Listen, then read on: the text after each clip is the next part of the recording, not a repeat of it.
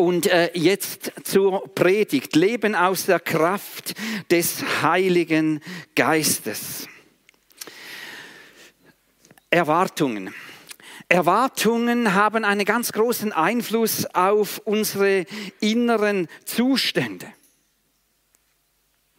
Die, Süd die Süddeutsche Zeitung hat vor einiger Zeit einen Artikel veröffentlichen, in dem sie davon berichtet haben, wo Wissenschaftler, Psychologen durch Studien herausgefunden haben, was mit unseren Erwartungen ist und wie wir uns durch unsere Erwartungen manipulieren lassen, bestimmen lassen, was unsere Erwartungen mit uns machen. Und hier einen ganz kurzen Auszug aus diesem Artikel aus der Süddeutschen Zeitung.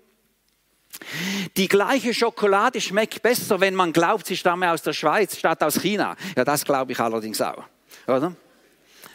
Ein Placebo steigert die Leistung von Sportlern. Wein schmeckt besser, wenn er angeblich teurer war und wenn man ihn übrigens dort trinkt, wo er hergestellt worden ist. Auch Medikamente wirken stärker, wenn sie viel kosten. Marketing- und Werbefachleute sind Meister darin, auf der Klaviatur unserer Erwartungen herumzutanzen. Und man könnte sich fast fragen, wäre es da nicht besser, überhaupt keine Erwartungen zu haben? Ich denke, das wäre gar keine gute Idee. Tatsache ist nämlich, unser Leben fühlt sich erst richtig lebendig an, wenn es ein gutes Zusammenspiel zwischen Erwartungen und Erfahrungen gibt. Keine Erwartungen zu haben, das ist auf jeden Fall keine Option. Eine schlechte Idee. Weißt du, wenn du heute Morgen hier hingekommen bist und dir gesagt hast, heute erwarte ich bewusst einmal nichts von diesem Gottesdienst, dann wirst du vermutlich tatsächlich das erleben. Nichts. So ist das. Und auf dem Hintergrund von dem, was Jesus gesagt hat und was er damit an Erwartungen bei uns geweckt hat, wäre es fast ein bisschen unverschämt, keine Erwartungen zu haben. Ich habe mal den Text aus dem Schluss des Matthäus, Markus Evangeliums mitgenommen. Da geht es auch um Erwartungen, die geweckt werden. Jesus sagt dort, diese Zeichen aber werden denen folgen, die glauben. In meinem Namen werden sie Dämonen austreiben, sie werden in neuen Sprachen reden, werden Schlangen aufheben und wenn sie etwas Tödliches trinken, wird es ihnen nicht schaden. Schwachen werden sie die Hände auflegen und sie werden sich wohl befinden. Das sind starke Worte. Das sind Worte, die Erwartungen wecken. Und solchen Worten gegenüber können wir gar nicht einfach neutral sein. Weißt du, entweder sie ist das das Hirngespinst von einem religiös überdrehten Menschen und dann sollte man unbedingt ein Warnschild dazu ankleben. Oder aber, diese Worte sind eine Einladung eine Einladung an dich und mich, uns auf etwas Großes, auf etwas Gewagtes einzulassen. Und die ersten Jünger von Jesus, die haben sich auf das Zweitere fokussiert. Sie haben viel Risiko auf sich genommen. Und wie das ganz praktisch ausgesehen hat, das lesen wir beispielsweise in Apostelgeschichte 3. Und wenn du deine Bibel dabei hast, dann äh, schlag doch äh, Apostelgeschichte 3 auf. Der, der ganze Textzusammenhang geht dann dort noch weiter bis Kapitel 4, aber wir können das heute Morgen einfach nicht alles lesen und miteinander besprechen. Aber die ersten acht Verse aus Apostelgeschichte 3 lesen wir jetzt einmal. Petrus und Johannes gingen um die neunte Stunde zum Gebet in den Tempel hinauf. Das ist übrigens kurz nach Pfingsten und nicht vor Pfingsten. Da wurde ein Mann herbeigetragen, der von Geburt an gelähmt war. Man setzte ihn täglich an das Tor des Tempels, das man die schöne Pforte nennt. Dort sollte er bei denen, die in den Tempel gingen, um Almosen betteln. Als nun Petrus und Johannes in den Tempel gehen, als er nun Petrus und Johannes in den Tempel gehen sah, bat er sie um ein Almosen. Petrus und Johannes blickten ihn an und Petrus sagte, sieh uns an. Da wandte er sich zu ihnen und erwartete etwas von ihnen zu bekommen. Petrus aber sagte, Silber und Gold besitze ich nicht, doch was ich habe, das gebe ich dir. Im Namen Jesu Christi von Nazareth, geh umher. Und er fasste ihn an der rechten Hand und richtete ihn auf. Und sogleich kam Kraft in seine Füße und Gelenke. Er sprang auf, konnte stehen und ging umher. Danach ging er mit ihnen in den Tempel, lief und sprang umher und lobte Gott. Und dann geht der Text noch weiter bis 13 und nachher äh, bis äh, zum Schluss vom Kapitel 4. Das ist der ganze große Zusammenhang. Ist das eine Geschichte, wo du gern dabei gewesen wärst? Also ich schon.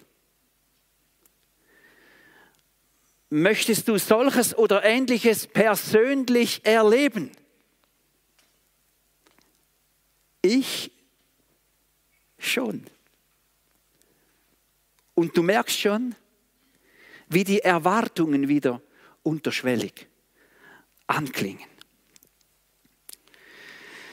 Zuerst müssen wir jetzt aber noch einen Gang zurückschalten in dieser Geschichte.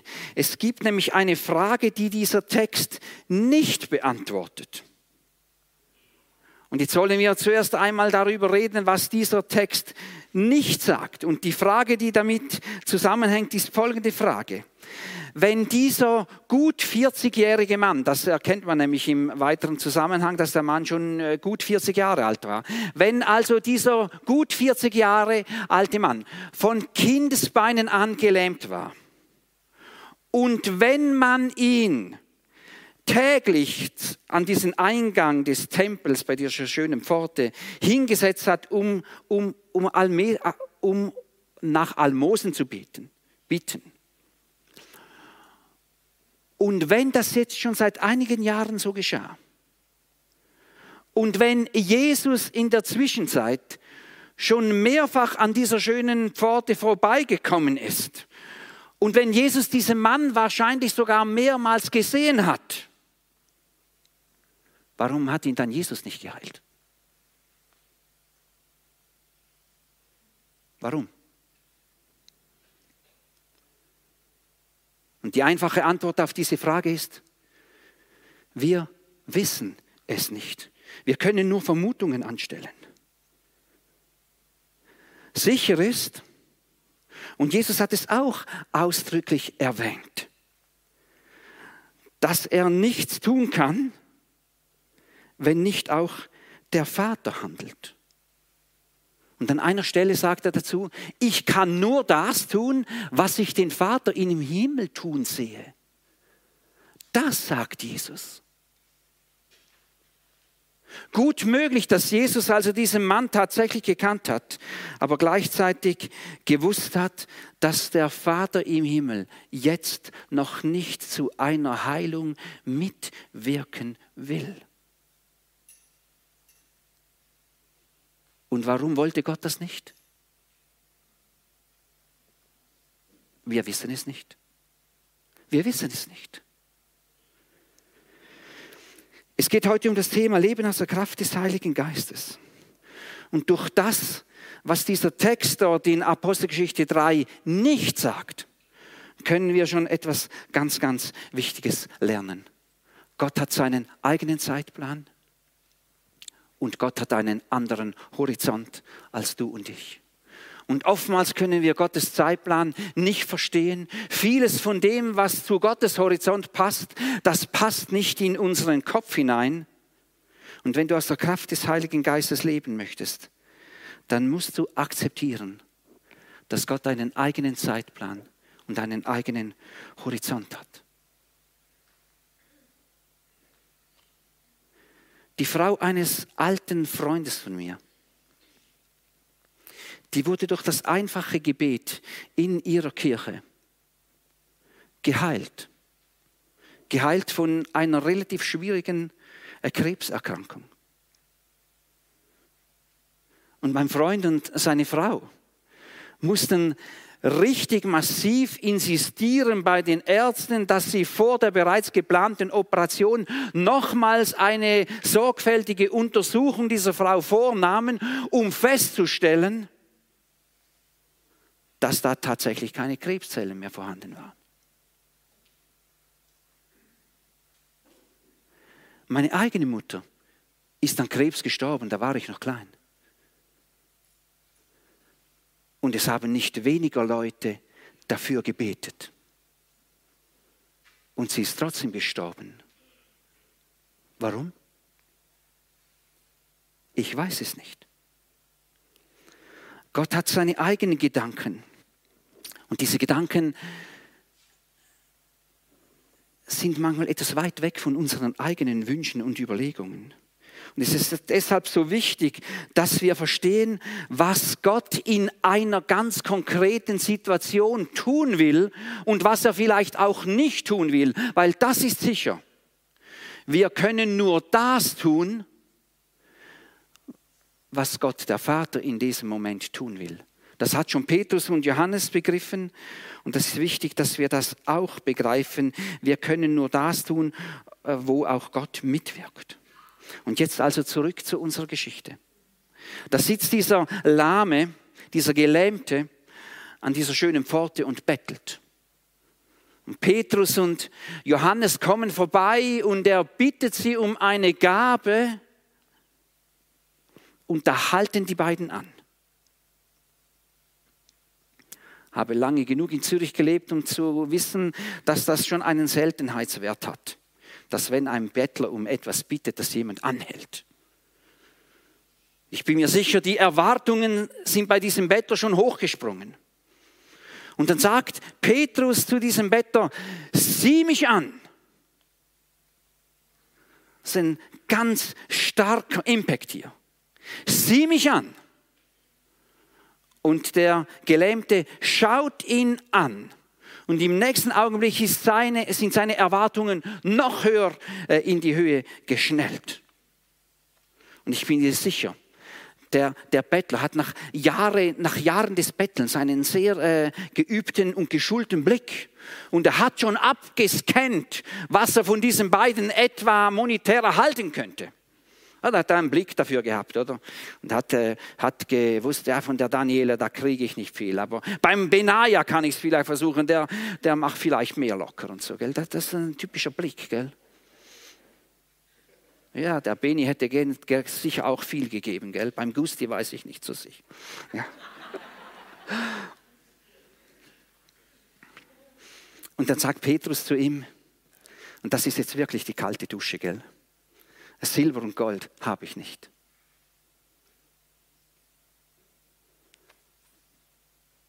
Eine Nullrunde. Also mindestens in Zürich ist das so. Bettler wollen gar nichts anderes als Geld. Die meisten wollen nicht einmal essen, sie möchten einfach Geld. Eine Nullrunde. Aber, aber dann fährt Petrus fort und sagt, doch was ich habe, das gebe ich dir. Ja, und was hast du dann bitte, Petrus? Ja, was hat er denn?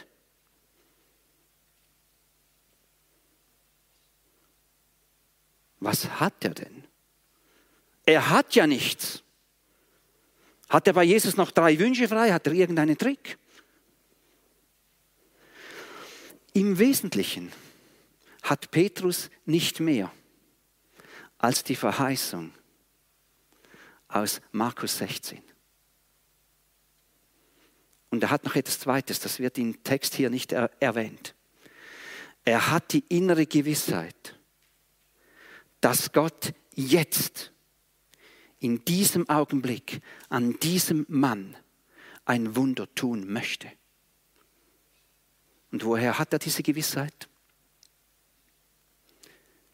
Das weiß er durch den Heiligen Geist. Das weiß er durch einen Impuls des Heiligen Geistes. Und weil Petrus durch den Heiligen Geist weiß, was Gott jetzt gerade tun will, deshalb kann er die einfachen und simplen Worte sagen, im Namen Jesu Christi von Nazareth, steh auf. Weißt du, was ich vermute? je mehr Worte so um Heilungsgebete und weiß ich nicht was herum, je mehr Worte das gemacht werden, desto weniger sind die Leute sich sicher, was Gott in dem Augenblick tun will. Weil wenn du weißt, was Gott tun will, dann sind die Sätze immer kurz. Schau bei Jesus nach, schau bei den Jüngern nach. Äh, wenn Menschen wissen, was Gott tun will, dann sind die Sätze kurz und die Zeremonien äh, sind äh, bescheiden und klein und einfach. Und dann nimmt Petrus diesen äh, Gelähmten bei der Hand, richtet ihn auf. Und im nächsten Augenblick ist er tatsächlich geheilt. Und im selben Augenblick strömen die Menschen natürlich auch zusammen. Im nächsten Augenblick ist schon ein Begeisterungssturm da. Die Leute sind fassungslos. So etwas haben sie noch nie gesehen. Und staunend umringen sie Petrus und Johannes und den Gelähmten. Und weißt du, das wäre jetzt für Petrus eine ganz hervorragende Gelegenheit gewesen, eine tolle Show abzuziehen. Das wäre eine tolle Gelegenheit gewesen, ein neues Ministry zu gründen. Wow, das hat damals beim Tempel angefangen und jetzt sind wir schon 175 Jahre. Aber Petrus stellt sofort alles klar. Was starrt ihr uns so an? Hast du es auch, auch schon gesagt? Was schaust du mich so blöd an? Was starrt ihr uns so an? Dass dieser Mann herumlaufen kann, haben wir nicht aus eigener Kraft bewirkt. Macht das schon mal klar, das, das sind nicht wir. Hey, niemand von uns heilt jemanden. Das macht immer Gott. Dann fügt er noch hinzu, haben wir nicht aus eigener Kraft bewirkt oder weil wir ein frommes Leben führen. Mir gefällt dieser Zusatz. Gell, dass wir es nicht aus eigener Kraft machen können, das wissen wir. Das wissen die meisten von uns. Aber wir haben den Eindruck, vielleicht können wir es doch richten, weil äh, der Andi und ich, wir sind dann doch ziemlich fromm, oder? Hm. Hm. Ja. Nein, er macht das alles klar. Und dann holt er zu einer Predigt aus zu einer Predigt auf, die direkt auf diese Tempelbesucher zugeschnitten ist. Das ist nicht irgendeine Allerweltspredigt, sondern sie passt zu diesen Tempelbesuchern und am Ende der, dieser Predigt entscheiden sich eine große Zahl von Menschen für den Glauben an Jesus. Und jetzt fragen wir uns, was heißt das für uns ganz konkret? Wie können wir aus der Kraft des Heiligen Geistes leben? Alles fängt damit an, dass wir uns auf Gottes Verheißungen einlassen. Du musst dich entscheiden, wie du es mit den Verheißungen halten möchtest. Du musst dich entscheiden. Du wirst nie auf die Idee kommen, im Namen von Jesus Dämonen auszutreiben, im Namen von Jesus für Kranke zu beten, äh, in neuen Sprachen zu reden. Das steht dort alles in Markus 16, gell? Du wirst nie auf die Idee kommen, irgendetwas von dem zu tun, wenn du diesen Verheißungen nicht traust. Und um es ganz kurz zu machen und ganz klar zu machen, die Verheißungen von Jesus gelten. Ganz egal, ob du es glaubst oder nicht. Die Verheißungen von Jesus gelten, auch wenn du deine Zweifel hast die Verheißungen von Jesus gelten. Es ist vielmehr die Frage, ob du dich auf das Spannungsfeld einlassen möchtest, das immer wieder zwischen unseren Erwartungen und unseren Erfahrungen entsteht. Wenn du aus der Kraft des Heiligen Geistes leben möchtest, dann wirst du nicht um dieses Spannungsfeld herumkommen. Die schlichte Frage heißt deshalb, willst du dich auf die Verheißungen von Jesus einlassen? Zum ersten Mal? Vielleicht ganz neu? Im Bewusstsein, dass sich hier dann oft ein großes Spannungsfeld auftun wird? Wenn du das möchtest, dann kannst du jetzt einfach still in deinem Herzen sagen, ja, Jesus, das möchte ich. Und er hört dich. Und er hört dein Gebet. Der zweite Schritt, das haben wir schon kurz angetönt, lerne auf die Impulse des Heiligen Geistes zu achten. Das ist vielleicht der herausforderndste Teil, wenn es um ein Leben aus der Kraft des Heiligen Geistes geht. Die Verheißungen von Jesus, die sind zwar sehr konkret, eben zum Beispiel Kranke werden gesund werden, aber die Verheißungen von Jesus, die haben keine Ortsangaben, keine Zeitangaben und keine Namenspersonenangaben. Was Gott heute, hier und jetzt und in deinem Umfeld tun wird, das findest du so nicht in der Bibel. Es steht nirgends in der Bibel, wenn der Martin dann am, äh, am 21 am 21. Mai, am Schluss des Gottesdienstes für das Augenleiden von Nadine betet, dann wird sie gesund werden. Sowas findest du in der Bibel nicht. Was Gott heute und jetzt und in deinem äh, konkreten Umfeld tun wird, das offenbart dir der Heilige Geist. Und auf die Stimme des Heiligen Geistes zu achten, das braucht viel Achtsamkeit, das hat viel mit einem Vorwärtstasten zu tun.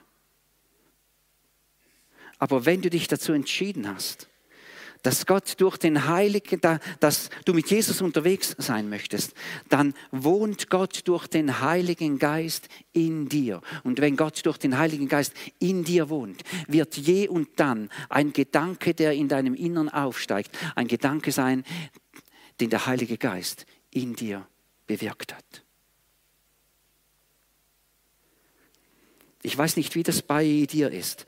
Gott geht da auf jeden Menschen ganz persönlich ein. Aber wenn Gott mit mir redet, dann geschieht das oft durch Gedanken. Und ich habe lernen müssen, sorgfältig auf meine Gedanken zu achten. Da klingelt zum Beispiel das Handy. Und äh, wenn das eine abgespeicherte Nummer ist, dann, dann blinkt sofort der Name auf, gell? Und äh, viel öfters als früher geschieht es mir, wenn ich diesen Namen sehe, dass da plötzlich ganz konkrete Gedanken da sind. Martin, diese Person ruft jetzt gerade wegen dieser und dieser Sache an, wegen diesem und diesem Thema. Achte beim Zuhören vor allem auf Folgendes.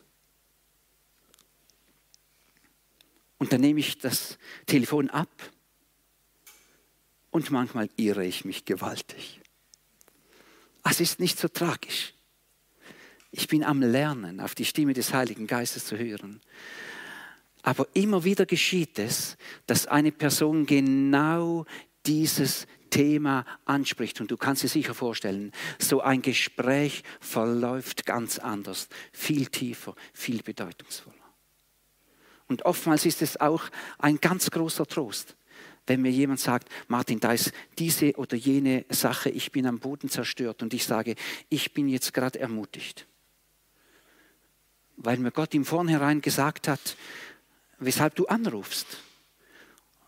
Und wenn er doch das macht, dann hat er doch offensichtlich etwas mit deinem Leben oder dieser Situation im Sinn. Und das ist dann auch wieder für die andere Person eine große Ermutigung.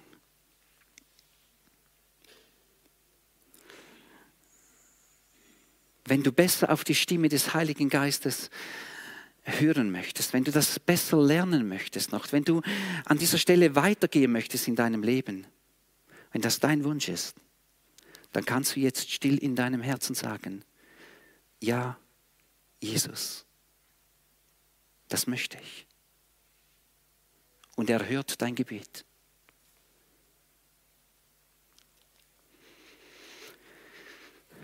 Ein dritter Punkt. Werde ein Ja-Mensch. Was Jesus dir auch aufträgt, setze es rasch um. Wenn du den Eindruck hast, dass Gott jetzt in einer bestimmten Situation handeln will, dann bringe jetzt deinen Beitrag zu dieser Situation. Und wenn du den Eindruck hast, äh, dass Gott jetzt einen ganz konkreten Schritt von dir fordert, dann mache diesen Schritt jetzt. Das ist mir schon mehrmals zu einer wichtigen Lektion geworden. Ich merke nämlich, je weiter, dass ich das nach hinten schiebe, desto mehr verlässt mich der Mut, das, was mir noch kurz vorher klar war, wirklich in die Tat umzusetzen. Werde ein Jetzt-Mensch und sage jetzt, Jesus, okay, dann rufe ich jetzt an, dann mache ich jetzt das, dann werde ich mich an dieser oder jener Stelle herausfordern lassen. Und wenn es dein Wunsch ist, so ein Jetzt-Mensch zu werden, mehr noch als bis hierhin, dann kannst du auch jetzt ganz still in deinem Herzen sagen, ja, Jesus, das möchte ich. Und er hört dein Gebet. Wenn du aus der Kraft des Heiligen Geistes leben willst, dann gibt es noch einen vierten ganz entscheidenden Punkt. Ich habe ihn so genannt. Sei ein Selbstläufer. Lebe nicht nur von dem, was andere davon berichten, was sie mit Jesus erleben. Du, du kannst etwas mit Jesus erleben. Ich habe es vorhin schon gesagt. Wenn du ein Sohn oder eine Tochter von Gott bist, dann lebt Gott durch den Heiligen Geist in dir. Dann lebt er mit seiner ganzen Kraft und Präsenz in dir. Und wenn du ein Sohn, eine Tochter des Heiligen Ge des großen Gottes bist äh, und er durch den Heiligen Geist in dir wohnt, dann wird überall, wo du hingehst, auch Gott präsent sein. Es ist ganz, ganz wichtig, dass wir aus dieser Grundhaltung heraus leben. Wo ich hinkomme, da wird Gott auch sein, viel mehr. Er wird dort schon auf dich warten. Unsere Töchter arbeiten beide ja unter Prostituierten äh, in einer größeren Stadt hier. Und bei diesem Bereich in unserer Gesellschaft, gell, da möchte ja niemand genau hinsehen, die Behörden zu allerletzt. Und ja, es ist so. Die Sexszene in der Schweiz ist unheimlich groß. Ich habe das nicht gewusst, dass das so groß ist.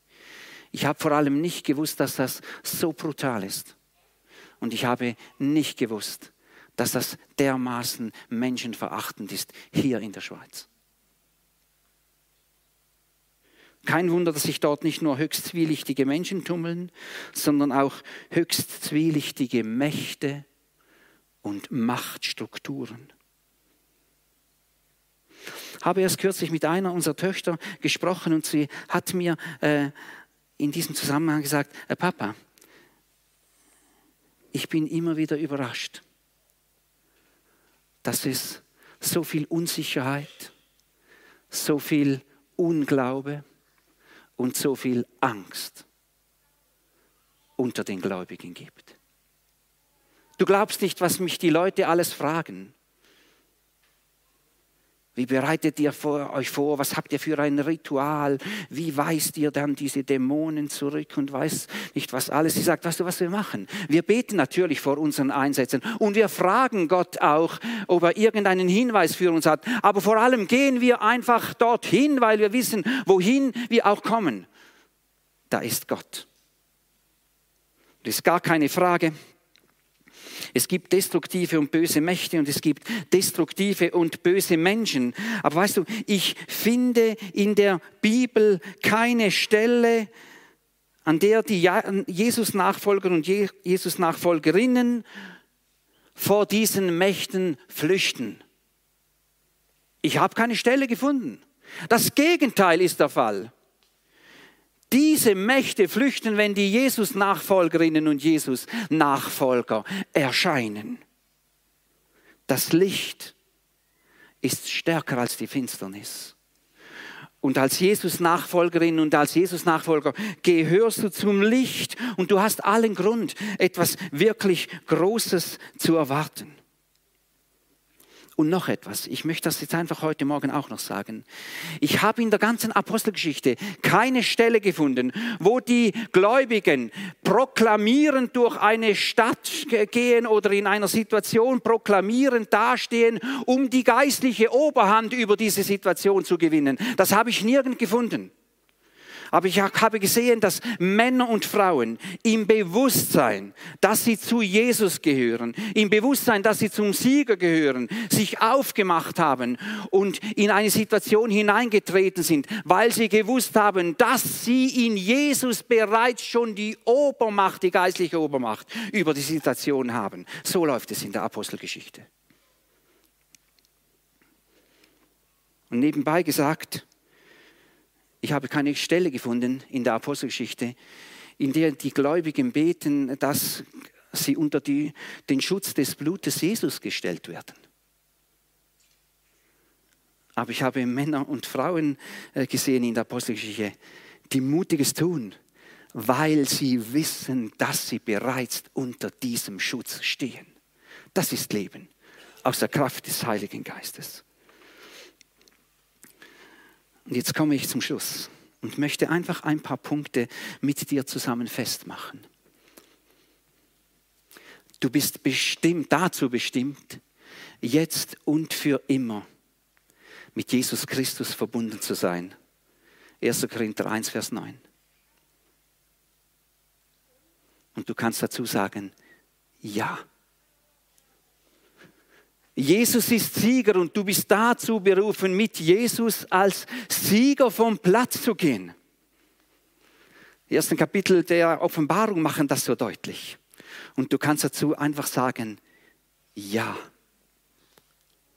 Gott wohnt durch den Heiligen Geist mit seiner ganzen Kraft in dir und leitet dich. Ja. Der Heilige Geist verändert dich von innen heraus. Ja. Du kannst ein Leben aus der Kraft des Heiligen Geistes leben. Ja. Ja. Ja. Und der Himmel sagt, Amen. So soll es sein. Ja, sollen wir das mal miteinander sagen? Amen. Amen. Amen. Wir beten miteinander. Ich bitte euch dazu aufzustehen. Das soll ein Gebet des persönlichen Bekenntnisses sein. Und anschließend werden wir ein Lied miteinander singen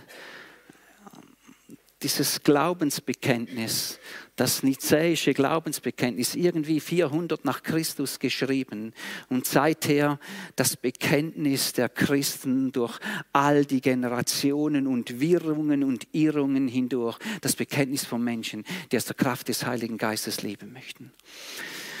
Danke vielmal, himmlischer Gott, dass du uns auf so wunderbare Art beschenkst. Danke, dass du so eine große und wunderbare Bestimmung in unser Leben eingeleitet hast. Danke, dass du uns dafür dazu bestimmt hast, aus deiner Kraft heraus zu leben.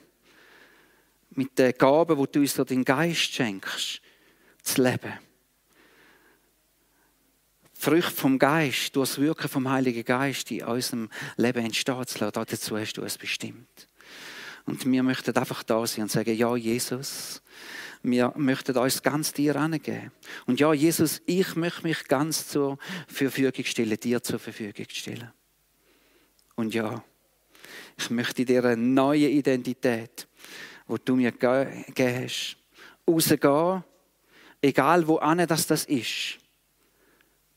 Weil ich weiß, dass, wo ich auch ankomme, da bist du. Und da verändert deine Gegenwart alles. Unser Leben soll dich ehren.